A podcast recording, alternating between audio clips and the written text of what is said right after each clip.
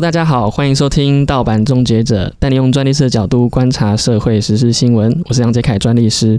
那么今天这一集百业杂谈呢，我邀请到了一位呃，我认识非常久的一位前辈，呃，他也是专利师。然后呃，当初会认识他的原因是因为我在 PTT，呃，有一位前辈就站内信我问说，哎，你们的这个职前训练。有没有什么有兴趣的话题，或者是呃有想要听什么样的主题，呃可以分享给我知道啊？那时候看这个呃名称呢，很像一个男生，姓名很像男生，然后后来才发现说哇，原来是一个正妹这样子。那我们先来欢迎这位专利师，他叫做滕佩伦专利师。嗨，大家好，我是丽丽滕佩伦。嗯，刚我不知道，我不知道 收信的人是你。我我知道我有写过那封信，我可能骚扰不止一个人。对，但是我哦，我回去再。所以我刚刚有点像像在告白的感觉。还有有有点现在现在有点热这样子。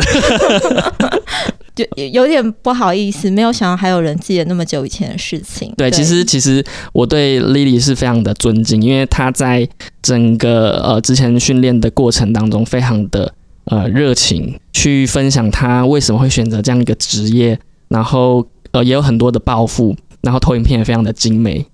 呃，我对 Lily 来呃这样子的形象，我就是非常喜欢。其实。也激励了我要做就是推广专利师这个行业这件事情，所以今天这一集呢，呃，白夜杂谈，我就是要来问问 Lily，对于专利师这个行业啊，呃，因为 Lily 本身其实做过蛮多 position，在很多工作呃公司有担任过不同的职位，可不可以先请 Lily 稍微自我介绍一下？好，嗯，我跟专利是这样子，我在。这个世纪初，我们也就不用特别讲什么时候。在 这个世纪初，我在清华大学念科技法律研究所的时候，那时候我们班上有个同学，他在就是台湾很知名的事务所里面当主管。那那个年代呢，其实某种程度上是台湾专利产业的一个黄金时期，就是我们有非常大量的进口案，呃，欧洲、美国的大公司他们的案件都会来台湾申请。同时呢，他们还另外做一件事情，就是呃。台湾的事务所还另外做一件事情，就是所谓的进口转出口。我们不但负责呃把这些欧美的进口案在台湾申请专利，同时呢还负责他们在中国的专利申请。所以当时案件量很大的情况下，嗯，非常多的英文稿件来不及变成中文，所以那时候其实我们几乎全班都在做专利文件的翻译。所以啊，我跟专利最早开始接触是从翻译开始的。在毕业之后呢，嗯，我就进了那间事务所，呃，也不是立刻毕业之后，就是在不是立刻毕业之后呢，还是有去几家地方打滚一下这样子。哦，不是，其实是因为我，所以不算一见钟情啊。没有，我我个人生性比较闲散，所以那时候我毕业之后，其实是在呃就在科法所做研究助理，做专任的研究助理，做了两年，直到有一天是这样，就是我刚刚说的那位同学，他打电话来给我，他说：“哎。”你休息够了没？要不要找一份正经的工作？正经的工作是不都不正经。对他觉得那种那种就是你知道领国科会固定薪水的那个。OK，希望这个国科会固定薪水的听众，这个不要觉得啊，然后你可以选择专利师这样子。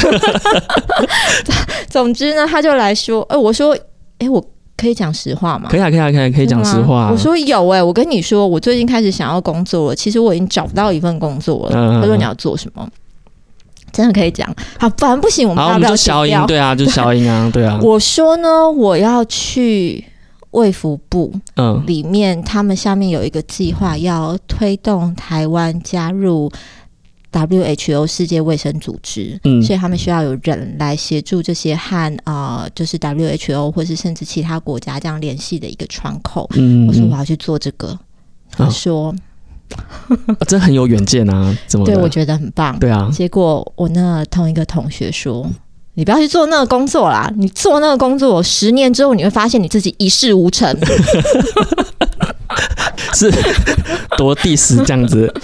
嗯，其实某种程度上，他说的也也也是实话，是不是？也哦，好像。差不多啦。其实我们对台湾政府，也就是对啊，就是没办法，这个其实大家都知道。我我觉得我们不用效应了。其实这不是台湾政府的问题，是我们嗯面对到那个国际情势，其实非常非常的复杂。那总之呢，嗯，在这样情况下，他主要打那通电话是要跟我说，他们事务所有开缺，嗯问我有没有想要加入他们事务所。哦，其实他这样问的时候，我是有稍微犹豫了一下，因为我们当时呃，其实科法所毕业之后，其实有蛮多同学他们的第一份工作会加入专利事务所。但是那些同学，他们通常念的是比较基础科学的部分，念物理啊，念化学的。对对，我自己念的是农学院，我我念的是台大农艺系，那其实它是一个比较偏应用方面的科学。我担心我的物理化学不够好，因为是这样子的，就是譬如说前几年在翻译的过过程当中，我可能也是会做一些啊、呃跟化学材料相关的案件，嗯我可以把它们从英文变成中文，但不代表我真正的了解那些技术的部分。对所以翻译跟实际了解，其实又是有可能一段落差嘛。没错，所以呢，嗯，我犹豫了一下，呃，那个一下大概就是几分钟的一下，嗯，。对，当时我好奇问一下，因为这个是听众最常问的问题，就是说，哎、我现在进入这个产业到底适不适合？其实有一些听众朋友就来私讯说，呃比如说设计啊、设计设计背景的人，然后要进来这个产业，那实际上这个配好不好，有没有这么缺人？所以以薪水来看的话，当时你这样子的选择会是怎么样一个比例呈现？是好吗？还是说，哎、其实好像也是看你自己努不努力吧，就是很笼统冠冕，就是官官方回答这样子。应该要这样说哈，就是呢，嗯，我这个人只有喜欢花钱，没有特别爱嗯赚钱。OK，那么你刚刚问我说这个薪资，首先你要思考一个问题是。硕士期的国科会助理的月薪，哦，跟呃，在台湾算是相当有规模事务所起薪，那中间是有差距的。事务所薪水一定比较好，那事务所薪水也比原本我已经很高兴的收到 offer，准备再过一个月要去报到那个工作，嗯嗯嗯，要来的好一些。对，所以呃，薪资不是我最主要的考量。哦，了解。原本那个多少啊？原本国科就是当助理我记得四万五，没有没有到四万五，那个年代这个世纪初没有这么多，没有这么多。哦，我哦对啦，要通要算通货膨胀嘛，对对后。应该是说，呃，后来，呃，就是当我离开了那个助理的行列之后，几年我们有曾经相当大幅度的调整过那个薪资，嗯，嗯就是呃助理的薪资。了解，对所以进入到最后是选择了事务所嘛，对不对？我选事务所的原因是因为，我就我刚刚说我犹豫了几分钟，然后但是我那时候心里想的是，今天我那个同学，因为他在事务所已经有相当大、相当长的一段年资，那他觉得我可以，嗯，嗯他才来问我的嘛，对啊。所以我凭什么不相信自己？所以我就觉得，不然给自己一个机会好了，嗯所以就加入了事务所。那事实上证明，我可能还蛮有，算蛮有天分的。以以那个年代来讲，专利产业应该算是非常陌生的一个领域吧，可以这样说。现在也是啊，是啦，我我是觉得说，你 你知道陌生？我跟你讲一下，哦、就是你知道，呃，小朋友入学啊，嗯都要填家长职业。小朋友是 多小？现在已经不小了，但从他们很小的时候，从国小到国中到高中，每次都面临相同的问题。啊，啊，他们刚开始进国小的时候要填家长职业，就对说妈妈做什么，嗯，我又跟他说你写自由业没有，我说你写专利女神好了。他说真的能写这种东西吗？可以啊，我说你出去问一下嘛。可以可以可以可以，就上网打。现在各位那个听众，如果你手机在旁边的话，你就直接上呃专利女神，没有 找不到，找不到吗？你自己都找过 不是没有找过。哦，你没有找过是不是？OK，他他当然不会这样写啊，可是从他就是一直都没有办法理解。那不要说什么国小、国中没有办法理解，其实他们应该现在到了高中，如果老师同学。呃，因为因为老师有来跟我反馈了，老师说他在学校跟老师说，不知道妈妈做什么。这么诚实，然后说我、老师我不知道妈妈是做什么的。因为呃，先前在事务所处理专利这些部分，嗯可能他们经过了蛮长一段时间，慢慢可以了解。可是啊、呃我现在做的工作内容又是更特别的，很那我们可以来聊聊看，就是现在的工作。诶，所以在事务所待了大概多久的一段时间呢、我在呃事务所里面的时间大概超过十年。超过十年对，哦。嗯，那现在这个工作就是你后来从事务所转跳的这个，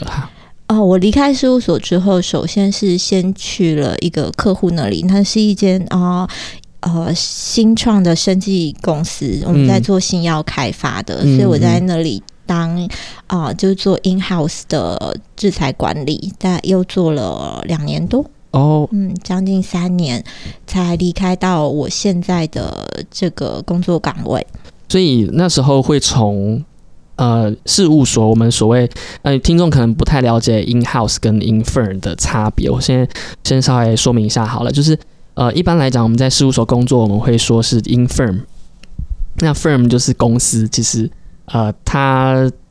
被广泛用来当做是事务所的代称。那 in house 呢，就是呃可以说是在一间有限公司啊、股份有限公司在做产品啊，或者是开发啊这样子的呃公司，我们会用 house 来代称，所以呃 in house in infer 呃是这样子的差别。所以从 infer 到 in house 是怎么样一个转变？还是觉得纯粹好奇，然后觉得好像也还好，所以只待两年这样子。啊 也也不是，就是你知道，呃，在事务所，呃，最主要的工作内容其实就是做专利的申请，就是当客户今天有一个技术的时候，他来跟我们说，那我们帮他评估说这个东西，啊，是不是呃，就是取得专利的机会大不大？接下来呢？就是写稿，写稿之后就是跟主管机关之间的意见沟通的这样子的过程，所以我也写了十几年了。那 对，很很长的一段时间，真的是。其实我是不腻啦，但是当时啊、因为这间公司的老板是，就他这间公司是我们的客户，那其实呃，那客户就来跟我讲说，随着他们的案件越来越多，就是他们当时这间小小的新创公司手上其实已经有上百件的各国专利申请哦，那很厉害耶，那真的蛮厉害的。对，就在他们成立大概三年的时间，所以呢，呃，那老板我们都叫他老师啦，老师就说。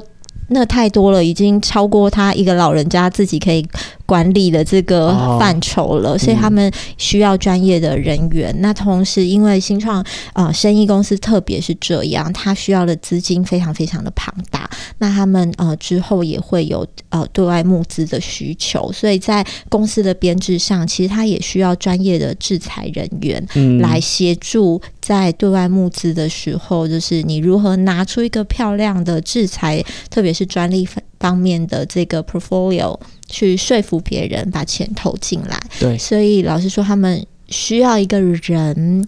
来帮这个公司里面稍微整理一下啦，就是服装仪容，那买了一堆衣服，然后衣橱没有这个整理好那种感觉。哎，对对，可以这样说。那当时我就想说，没有试过做这些事情，嗯所以呢，想说给自己一个机会尝试一下，所以就加入了这间公司。哎，那我可以问一下，就是说，哎，在那两年呃任职的期间内啊，你觉得我们就讲两个最大的嗯心得好了，觉得说，哎，从在事务所待了十年，我想应该也是过得比较呃舒服，蛮算算蛮舒服嘛，不然不会待个十年。那到了这个书呃，到了这个 in house 公司里面待了两年，那呃这样子的一个转变，给你什么样的想法或者心得？有没有一两个跟我们分享一下，比较值得分享？也不用说值得啦，越描越黑。我思考一下哈，嗯你说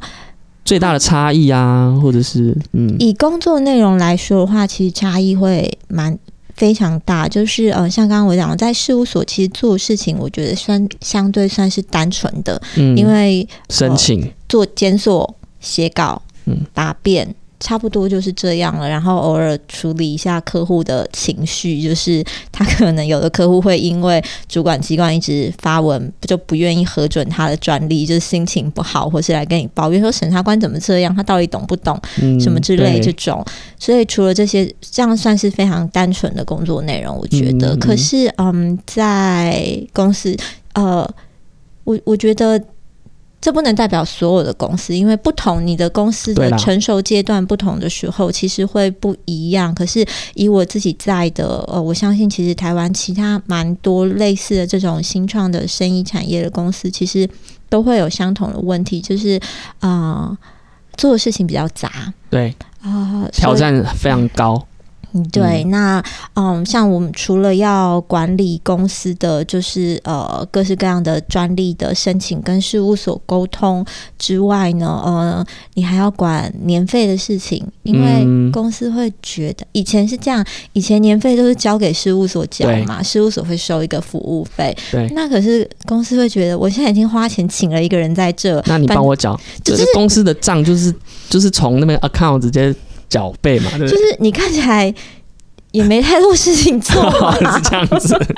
就是不如缴费这件事情，我们也就收回来自己处理。可是缴费其实就蛮繁杂的，嗯。对，这让我想到一件事情，就是我在美国念书的期间，就是有一些律师啊、呃他从 in firm 转到 in house，他就有一个很大的转变，他觉得说，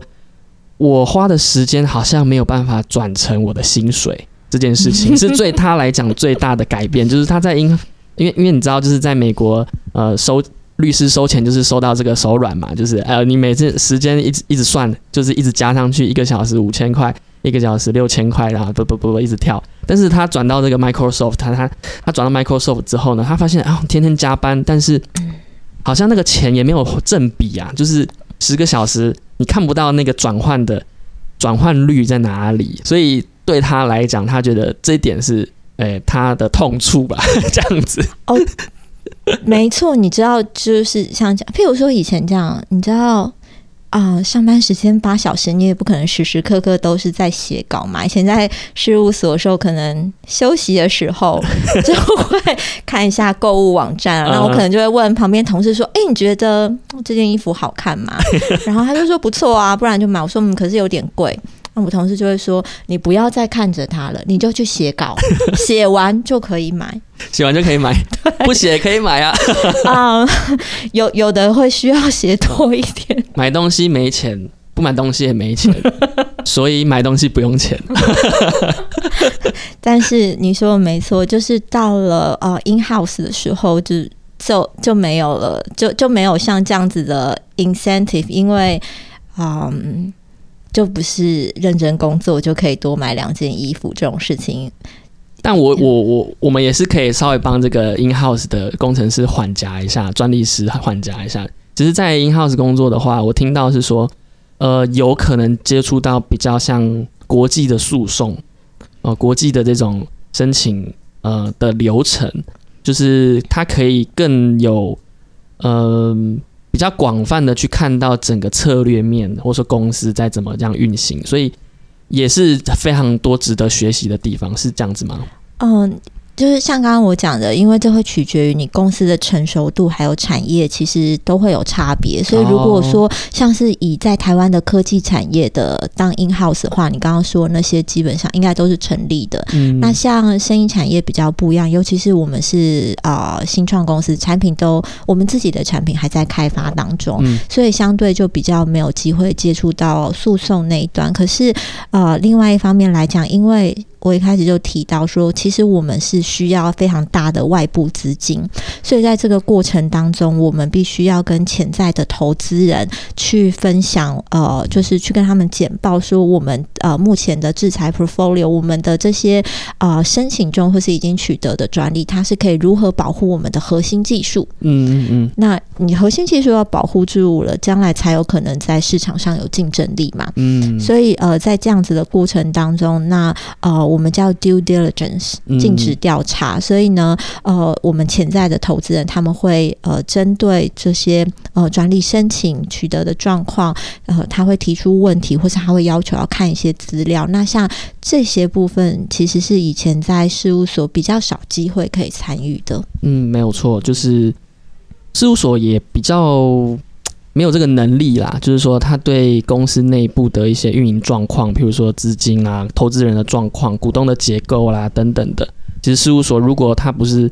呃从一开始就接触的话，或者是说只有接触专利的话，可能对这些都应应该是没有这么的了解，所以会由呃 in house 工程师 in house 的这个内部的专利师或者是专利工程师。来做对外的一些简报嘛，对不对？对，嗯嗯，所以呃，可以学到比较多东西这样子的。那为什么只待两年？还是说已经就被挖角了？因为实在是表现太好了。其实我我没有预设要在这里待多久，本来嗯也应该就会快快乐乐的继续待在同一间公司。那嗯嗯，待在两千年的时候吧，有一天就是我打开我的 email，发现呃有人从 LinkedIn 传了一个，就是陌生人传从 LinkedIn 传了一个讯息来，他说，呃。他就先自我介绍，他说我是 IPD Analytics 的 VP，嗯哼，那我们公司主要做的是药品的情报顾问这个行业。嗯哼哼，他说：“我有一个，我们现在有一个缺，我觉得可能很适合你，你有没有空跟我聊一聊哦，他不是 head hunter，他不是猎人头，他是里面的人员，就直接找上你。？”我们我们找人好像一向都是用这样子的方式。他哦，他说你有直接，对他说：“你有兴趣跟我聊一聊的话，就回信跟我说。嗯，那信我摆了两天，后来我想说嗯聊一聊也没有什么损失，所以呢，我就约了个时间。嗯那最主要是他讲的事情是我个人很有兴趣、很喜欢做的事情。他说我们想要找人来追踪中国和台湾的专利药品相关的诉讼。哦，做一些研究吗？呃，不是的，我们追所谓的追踪是，嗯，首先你要，诶，我们听众可能不理解这件事情，在美国好了。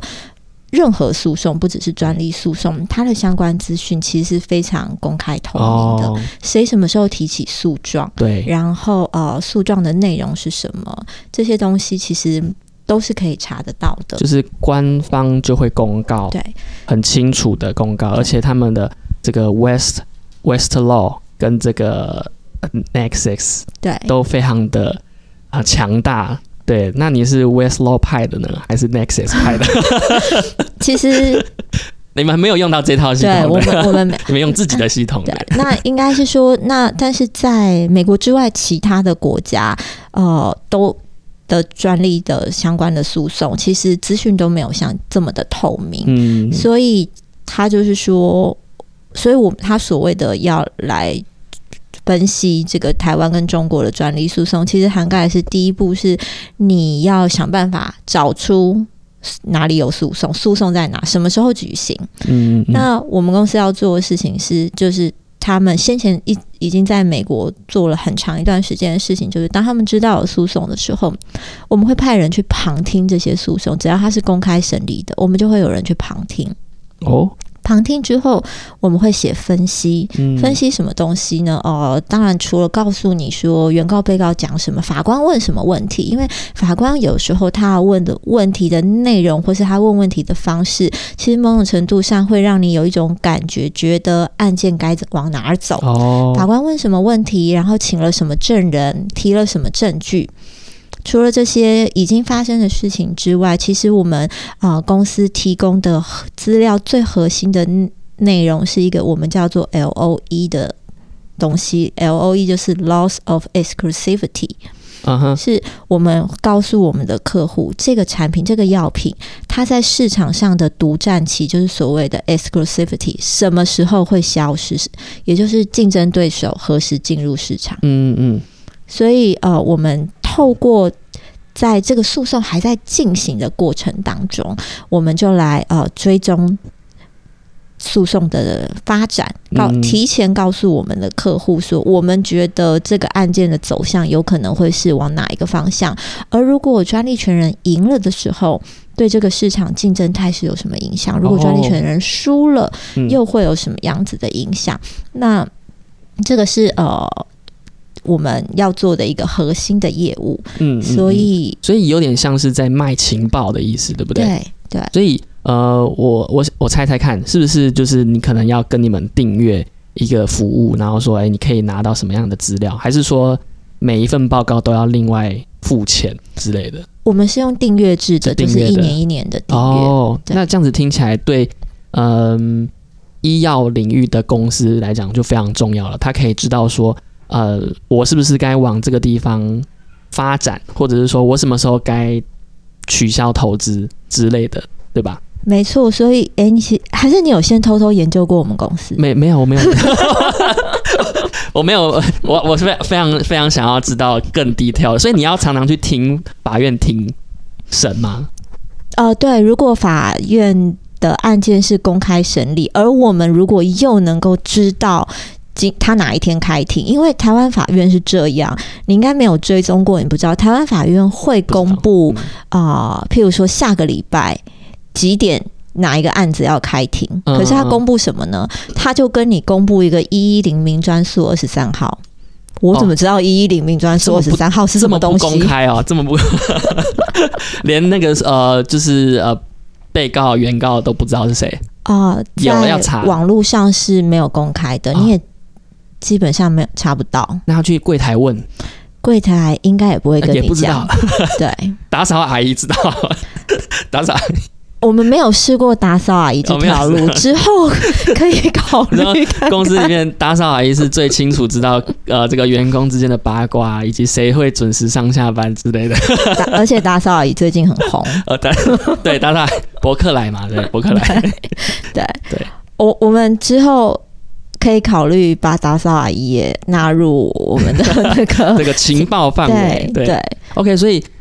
其实呃差异蛮蛮大的。我一开始以为只是单纯的，嗯，就是收集什么，譬如说呃诉讼的结果，然后一些网络上可以查得到的东西，然后或者是一些像资策会做一些什么。呃，产业报告啦，什么专利检索报告啦，我一开始以为是这样子，所以会到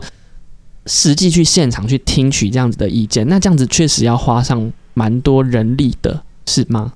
就是可能、可能一一天一周也有好几场这个跟专利有关、跟药品专利有关的这个诉讼的裁判，或者是怎么样？以我们现在可以掌握的，当然因为诉讼法院仿佛也是有淡旺季啊，那嗯但是一周的话，呃，多的话大概顶多四件吧。我应该我想想看到三，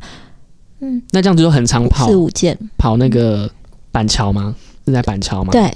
呃，我们现在那个跟各位说明一下，就是现在台湾有一个叫做智慧财产及商业法院啊、以前叫做智慧财产权法院，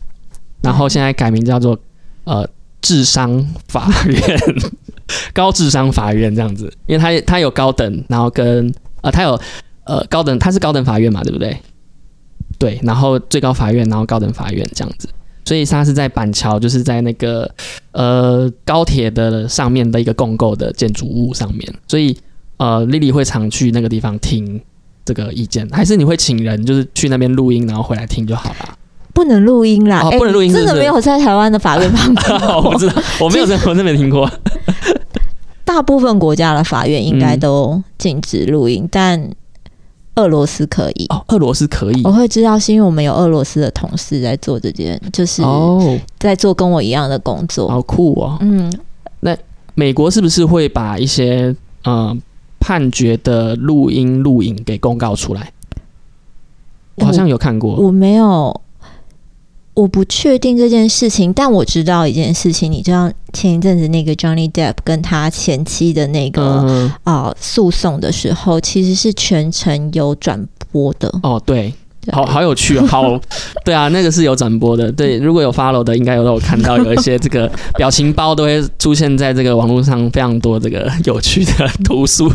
这个资源可以使用。对，所以所以是相对高，但是呃，台湾的法院基本上都是啊、呃禁止录音录音的。嗯嗯嗯，了解。好哦，那呃，所以这样子，其实 Lily 待过了呃事务所，也待过了 in house，然后又现在到了一个顾问业。其实对我们在台湾做专利产业的人来讲，其实顾问业这件事情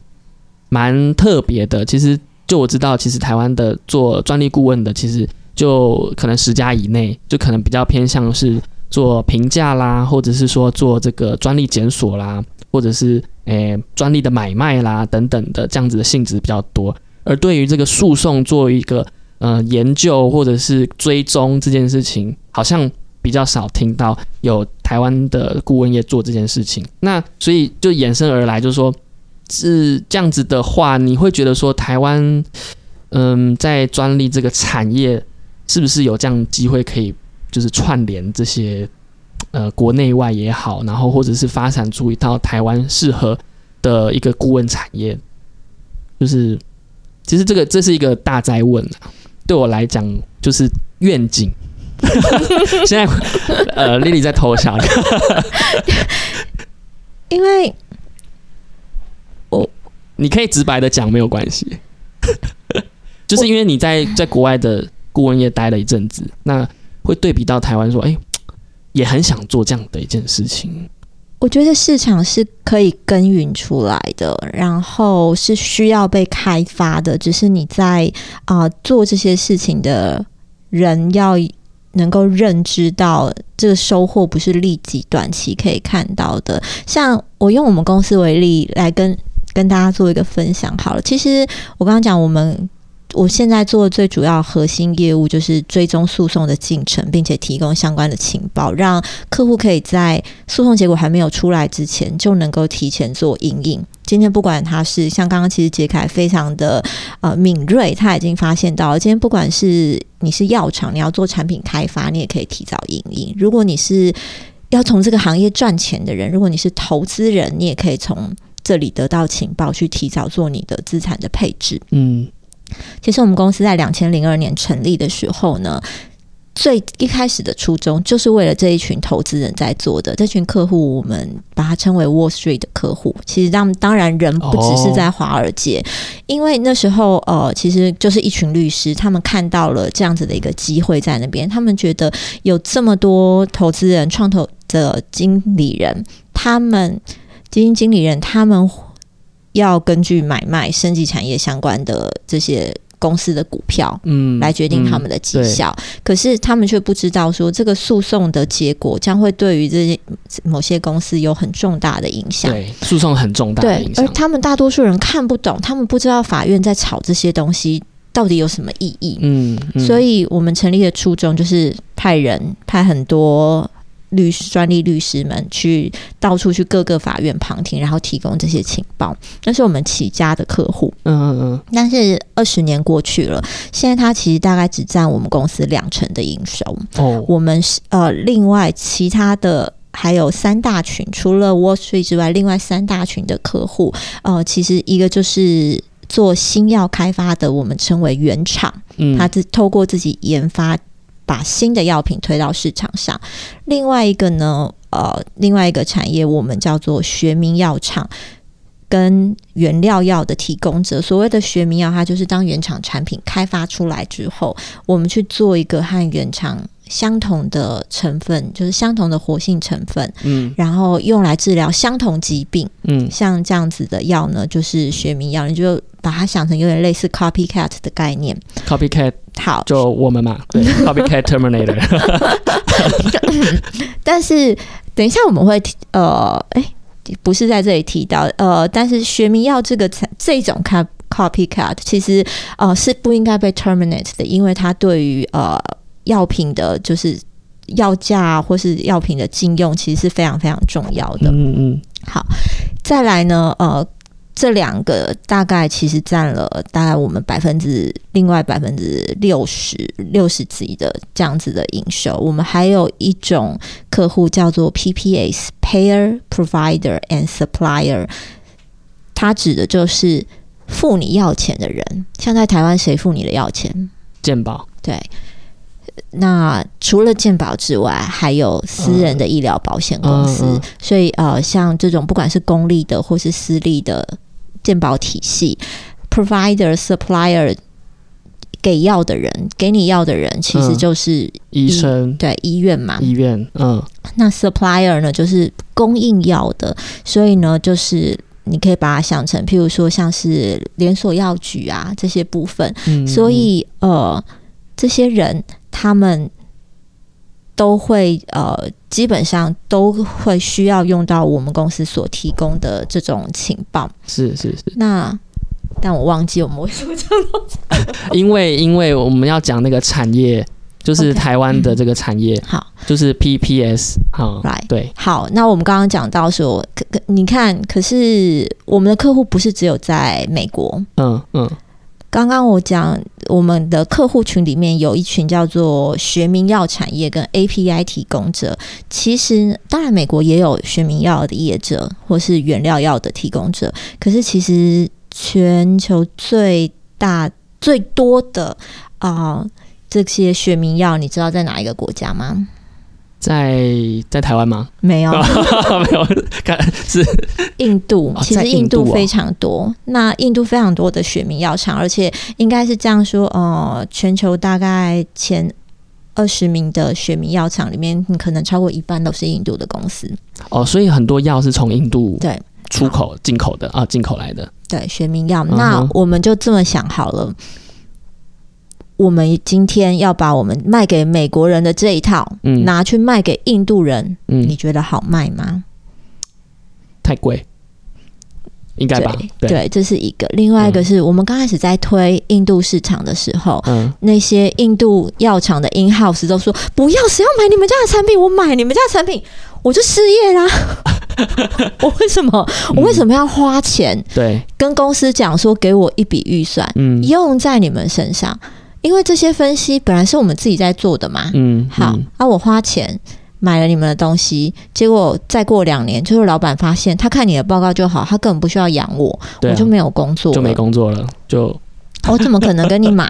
所以嗯刚开始我们在印度推广的时候，其实就遭受到，呃，会会遭受到像这样子的阻力。嗯嗯嗯，可是随着时间慢慢的过去，随着我们不断的耕耘，那我们的客户，也就是这些啊、呃学名药厂端的 in house，他们意识到了提有这样子的情报给他们，真的可以帮助他们提供他们的工作效率，同时又可以减轻，因为我们提供的情报现在已经不止你是美国，其实全球了，嗯，包括像欧洲的主要国家，在美国，在美洲的话，另外我们还有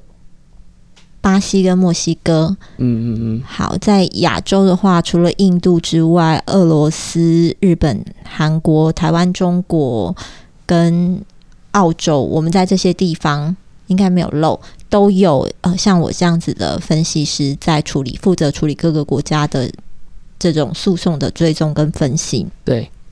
所以其实对他们来说是节省成本，又可以提供他们工作效率的。嗯，而当然，没错，当你的工作效率提升的时候，公司的人力需求就会下降。那人力需求下降怎么办？这些人去哪？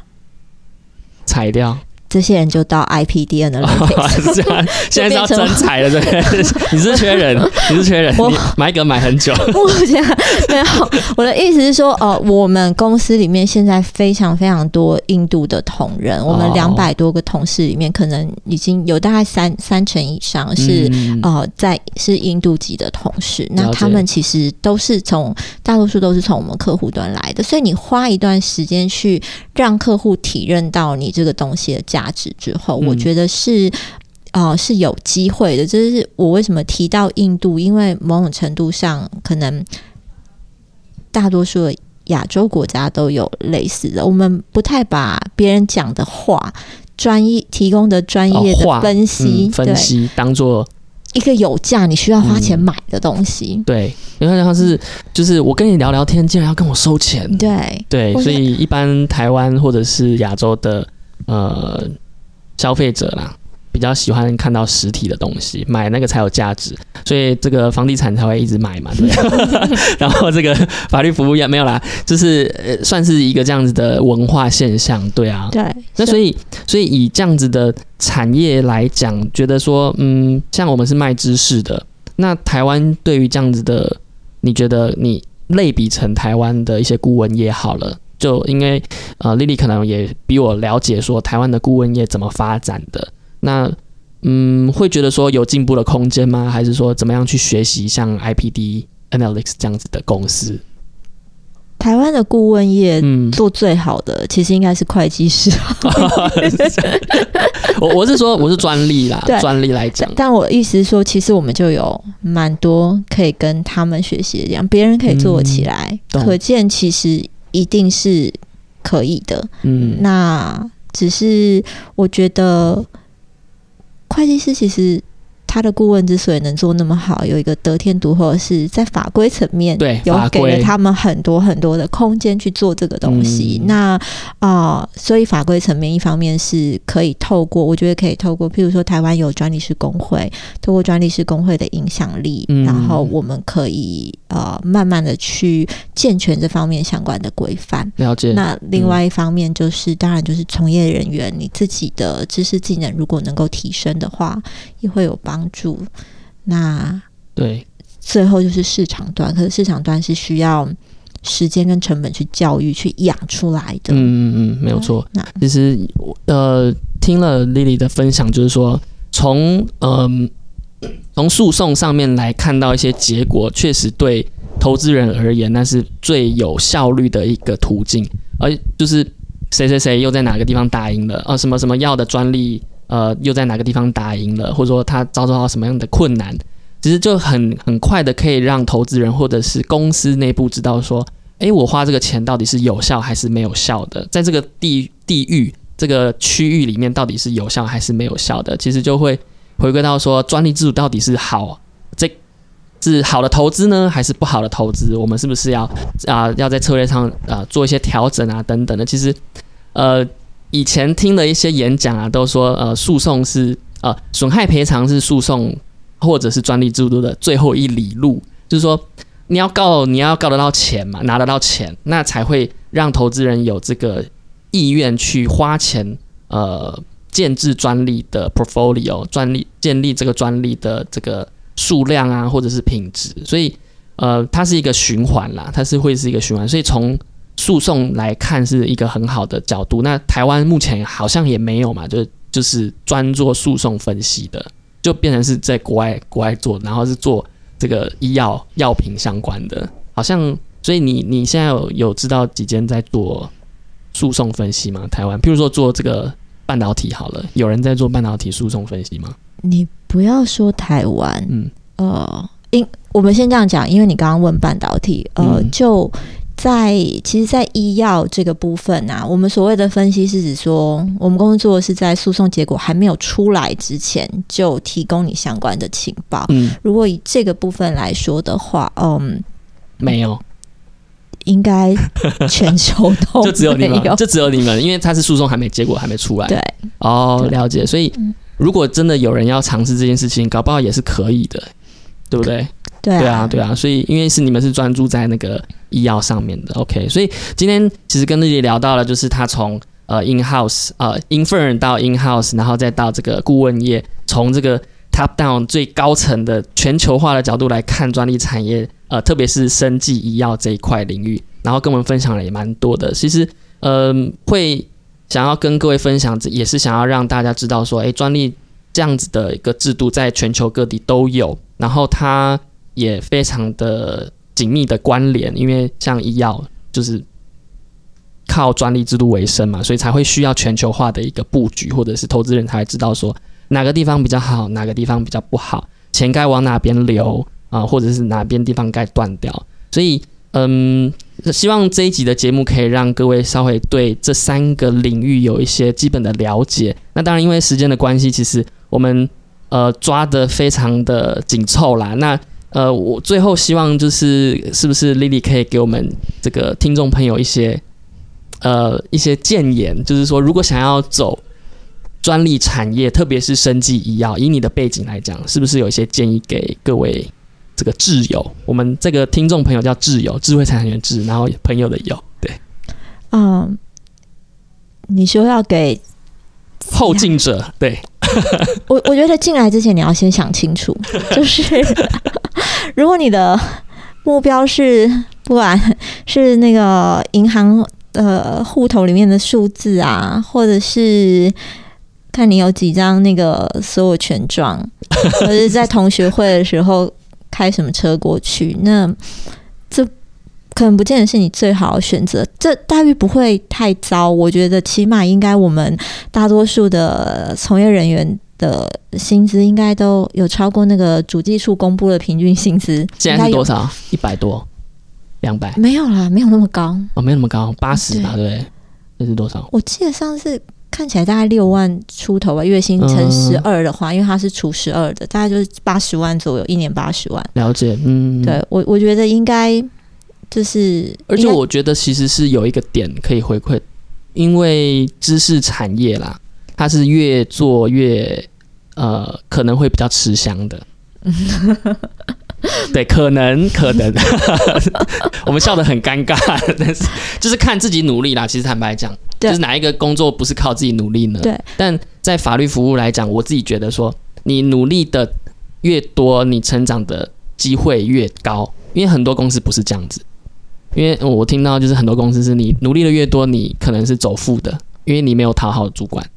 呃，你没有办法透过努力而增加你的知识水准，或者是呃知识的这个含量或广或深啊等等的。所以我觉得啦，就是呃，或许这个行业是有一个特色，就是它也算是一种知识密集的产业，所以可以越做越做越有价值吧。我觉得从这个角度来说是没有错，但是你要记得一件事情，就是这个工作其实本质上是一个成就他人的行业。嗯我的意思是什么？就是尤如果尤其是如果你不管你是在事务所或者在公司，那个专利申请啊这些东西，你费尽千辛万苦的帮客户接生，或是帮你公司接生了个孩子，那嗯。都是别人家的孩子，开心的都他的，股价涨也是涨他的。嗯，我有遇过有一个客户说案子做的不错，他很满意，来送股票的，哇，这么好，但是那个是没有没有公开发行的公司，所以他哦在他没有公开发行之前，他送的也就嗯，就就那个面而已啊。就就是一张纸嘛。但是这种客户非常少见，嗯所以我的意思是说，主主要的成就都是在。在你的客户或者在公司上面，那所以它相对其实还蛮寂寞的。嗯我们有时候成就来源就是看到新闻写说，哎呀，这个客户的案子授权出去给国际大药厂了，收了多少权利金，然后我心里就很开心的 对想说，那个是呃，我也有我一有一小份嗯那个功劳在里面，或是我们的客户案子去做临床三期了，会替他觉得开心。嗯可是主要那个荣耀都还是归于他人的，所以你要看你的个性本质上是不是适合这个部分。嗯然后像刚刚杰凯提到说。这是一个越沉越香的产业，就是当你越做累积的经验越多，你自己的专业能力会增加。诶，这句话有个淡书是要你有努力，并不是一直坐在那儿哦对啦日复一日做一样的事情，专业能力。所以你是必须，尤其是像专利法规好了，嗯它其实是一个随时都在改变的呃法规，台湾的法规也是不断的在修法，世界各国的规范其实又不尽相同，所以你必须要不断的去充实自己。来，呃，才能够做到刚刚杰凯所说的，就是嗯当你累积了越来越多的专业技能在身上的话，这工作你做起来会相对的轻松。嗯那呃，这但是待遇有可能其实也会相对的慢慢随着这些经验的累积而有所成长，嗯这个是没有错的。对啊，所以，嗯，如果真的要跟大家讲，就像我刚刚说的，你进来之前要先想清楚，也就是说，你要确定你选的这个东西是你爱的，你能够喜，你能够啊、呃你你本身的个性是符合这个产业刚刚我讲到的一些特性。那还有就是，当你真的做了选择之后。你必须要全心投入，要不断的充实。牵起了手就不要轻易放下，像谈恋爱一样。